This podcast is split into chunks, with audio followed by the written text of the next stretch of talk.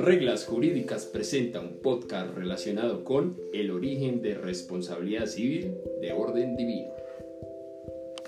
En esta oportunidad nos acompaña Eneider Peña Meneses, quien tiene estudios de teología y formación en ciencias y letras y nos va a explicar un poco de qué se trata ese tipo de responsabilidades. Bienvenido, Schneider. Bueno, muchas gracias por la invitación y un gusto hablar hoy de este tema.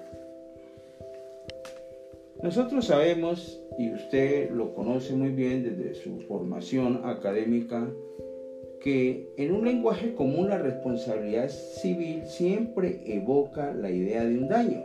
Eso es cierto que alguien ha padecido como consecuencia de una lesión ocasionada por múltiples factores y ello por supuesto pues genera consecuencias atribuibles a aquella persona que debe salir al reparo de las lesiones. Los textos jurídicos, Schneider, distinguen dos tipos de responsabilidades. Una de orden negocial cuando los contratantes no han honrado las estipulaciones pactadas y otra de orden extracontractual, aquella que los romanos eh, llamaron desde antaño responsabilidad aquiliana. Esta responsabilidad aquiliana y la contractual, por supuesto, su origen remonta años o siglos atrás. Pero en esta oportunidad, en compañía de Neider Peña, queremos referirnos a esa de orden divino. Por eso lo hemos invitado a que nos acompañe a la presentación de este podcast. Esas de orden divino consagradas en las escrituras o en nuestra Biblia, que diferencia de aquellas de orden moral que tienen fundamento en un ambiente en un escenario inminentemente espiritual. Pero lo que queremos dar a conocer es que la Biblia se encargó de manera objetiva también a establecer responsabilidades eh, civiles de las cuales nos habla eh, nuestro compañía, nuestro invitado, Snyder Peña. Claro que sí, en efecto, eh, nos vamos a referir un poco a la ley de Moisés, conocida como todos los teólogos sabemos, como la ley de los diez mandamientos, consagrada también como unas responsabilidades de orden civil. Como lo nombraba anteriormente el doctor Lucas, no solo tiene que ver con leyes morales, sino también de orden civil.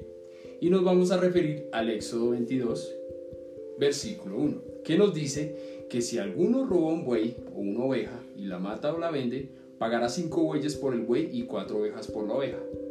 En el versículo 6 se ocupa de la responsabilidad consecuencia de incendios que sobrepasan los límites de una heredad. A su vez, el versículo 10, con referencia al contrato de depósito, genera una responsabilidad contractual del depositario por muerte o hurto de la oveja o buey objeto de la guarda. Seguidamente, en el versículo 14, en los contratos de préstamo de animales, si éste padece un daño o muere, el prestatario debía devolver por completo el animal. Estas mismas reglas en efecto de responsabilidad se previeron en el Código de Hammurabi. En la ley se dijo que el robo de un buey, como de un asno, entre otros, al dios o al palacio, se ordenaba devolver una cifra superior a lo hurtado, según la persona que padecía ese daño, o sea, el rey. Eh, gracias, Eneider. Miremos cómo hoy por hoy esas responsabilidades de que nos acaba de señalar nuestro invitado, están previstas en los ordenamientos jurídicos vigentes. El Código Civil colombiano, por ejemplo, regula la responsabilidad contractual en el artículo 1604, consecuencia de la culpa, de la impericia o del dolo. Asimismo, regula la responsabilidad quiliana ubicada a partir del artículo 2341 por hechos propios, productos de culpa, dolo y una responsabilidad indirecta cometida por animales domésticos y las cosas que están a nuestro cuidado. Miren estos supuestos de origen de responsabilidad que no son ajenos a esos que establece la Biblia, a esos que establece Éxodo en, en toda su extensión.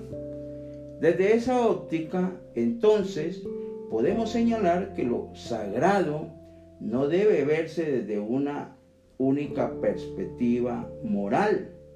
Los libros sagrados no miran solamente lo divino, sino que como reglas de convivencia se crearon normas objetivas de responsabilidad para sancionar el indebido comportamiento en sociedad. En suma, en Eider podemos decir entonces que el origen de la responsabilidad civil es producto de un pensamiento teológico y teleológico como norma de corrección en procura de la paz social.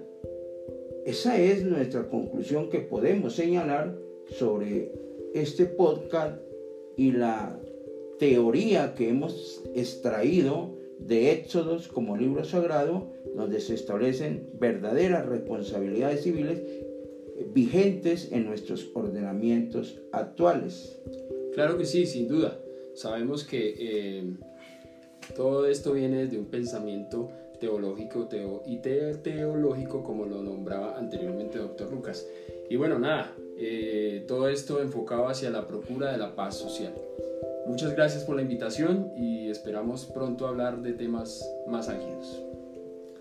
Si gusta de nuestro podcast eh, Reglas Jurídicas, compártalo, póngalo en evidencia a sus amigos en las redes sociales y esperen una nueva oportunidad donde pondremos temas relacionados con reglas jurídicas